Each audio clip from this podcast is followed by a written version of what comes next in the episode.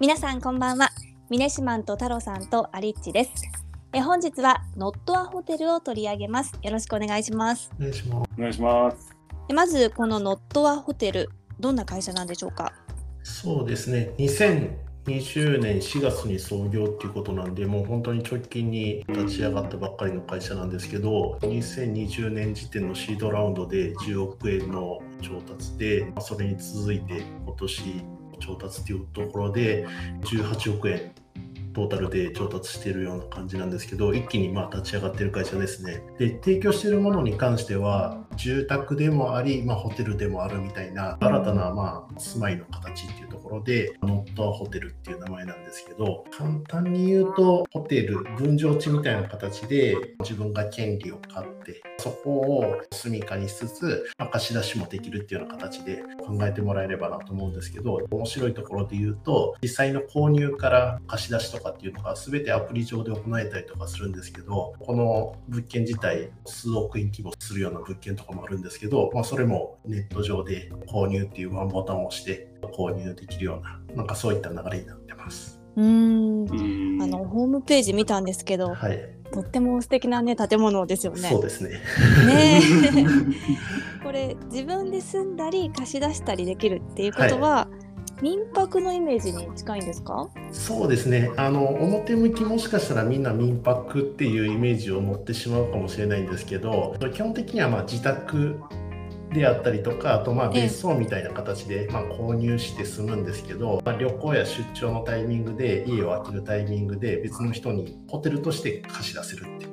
で、まあ、ホテルとして貸し出せるところに関しては、基本的には民泊にモデルは近いんですけど、ええ。まあ民泊と大きく違うところで言うと、通常民泊っていうのはオーナーが全て運営っていうのをやるんですけど、うん。このノットホテルに関しては、ノットホテル側が全て運営をするっていう形で、実際に受付であったりとか、清掃とか、まあ、アメニティの用意とか、まあ、そういった宿泊に関係しているところ、まあ、ホテルとして貸し出すところっていうところが、全てノットホテルが行うっていうところで、まあ、民泊とは若干ちょっと違うビジネスモデルかなと思いますね。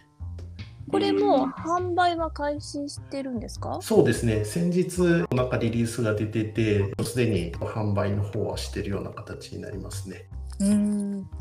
これ買い方としてはどんな買い方があるんでしょうか？そうですね、一棟買いっていうような買い方と、あとはもう一つシェア購入みたいな形の、まあ、2種類があるんですけど、販売価格一棟買いで言うと、まあ、大体数億円の前半ぐらいから高いやつで8億円とか。うん。まあ、そういった形で一棟単位で買うんですけど、まあ、実際シェア買いになると、まあ、それを分割しなかった形で、まあ、もうちょっと安いんですけどそれでも数千万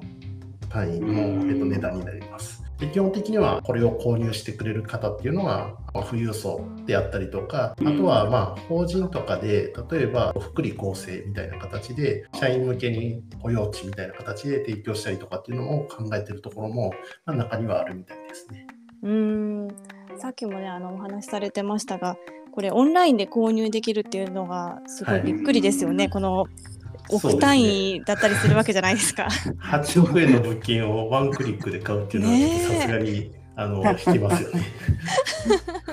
でもなんかあの法人がこれ福利厚生に買うのにはい、クリックで買うっていうところがなんかやっぱりすごいなっていう感じそうですね。なかなか多分法人って言ってもやっぱりオーナー企業みたいなところですねある程度オーナーの人がまあ一存で決めれるような形じゃないとこれなかなか倫理を上げてなんでこれ買うんだっていうのは通らないような気がするんですけど。うんうんうんうんなるほど。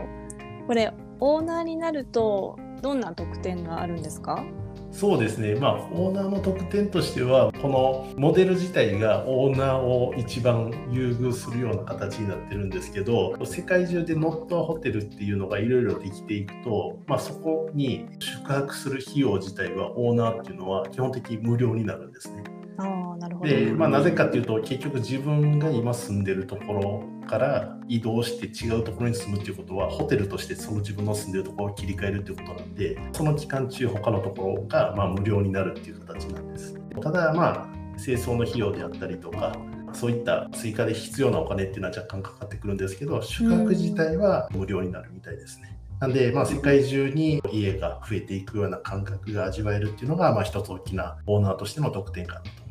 ねえ。なんかこうね、うん。一つの場所に縛られずにその時々で移動して生活するっていうのね、すごい憧れるんですけど。すね。ねえ峰島どうですか？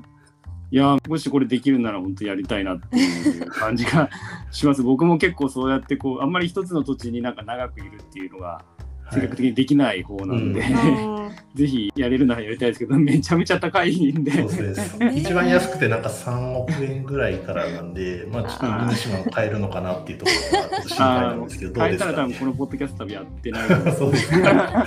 ちなみにでもこれあのあんまり第三者に貸し出すっていうことよりもはい。さっき言ってたその自分の家が世界中に増えていっていろんなところ相互利用できるっていう方が、これポイントになってる感じなんですかね。そうですね、まあ、あの確かに、えっとオーナー視点だけで言うと、多分世界中に家が増えていくっていうところが一つポイントだと思うんですけど、うん、ただ、そうは言っても、いろんなところを転々としだすと、なんで持ってるんだろうっていうところにやっぱり跳ね返ってくると思うんですね。なるで、既存の、まあ、別荘って、うんあのオーナーの人が離れてる時って別に貸し出してるわけじゃないんで、まあ、結局コストがかかっちゃってるような状態じゃないですか。確かに。なんでそこにまあシェアの概念をちょっと持ってきて、いてない時に乗ったホテル側がその部屋をホテルとして転換してまあ貸し出すことによってそこで収益が入ってくるんで、まあ、単に別荘を持つよりかは費用対効果が高いっていうのが多分一つの売りなのかなと思います。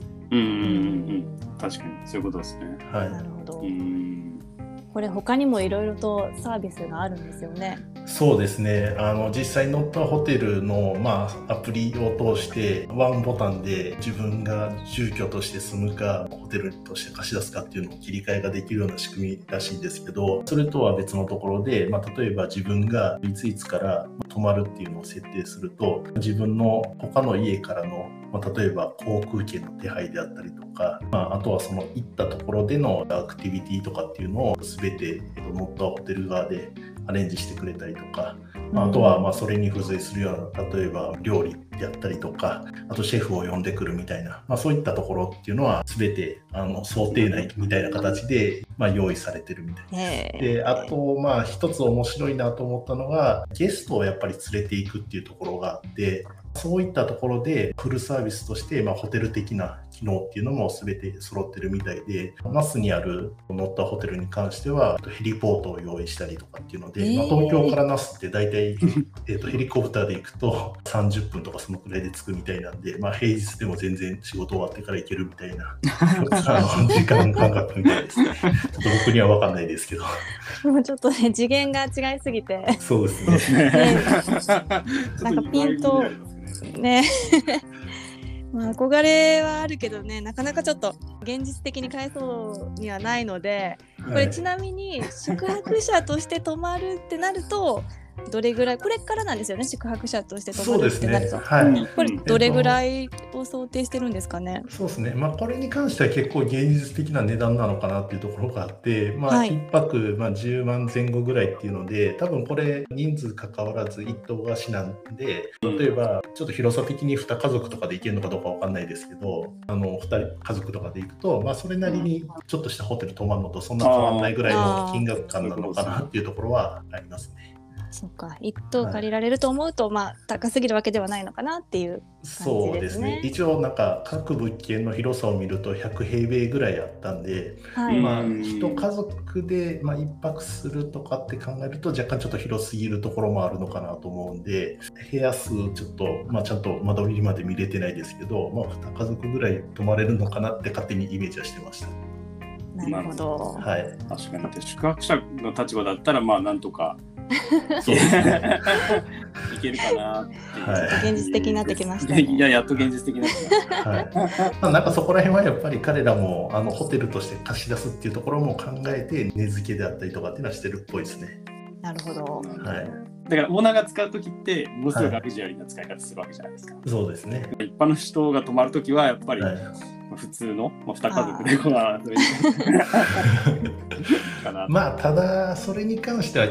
例えば東急がやってるハーベストクラブとかみたいな形で会員制のリゾートホテルっていろいろあると思うんで、うんまあ、それのちょっとワングレード上って考えると、まあうん別なるほどに泊まりに行くのはなんか違和感はないのかなと個人的には思ったところはありますけどね。そういうことですね。はい。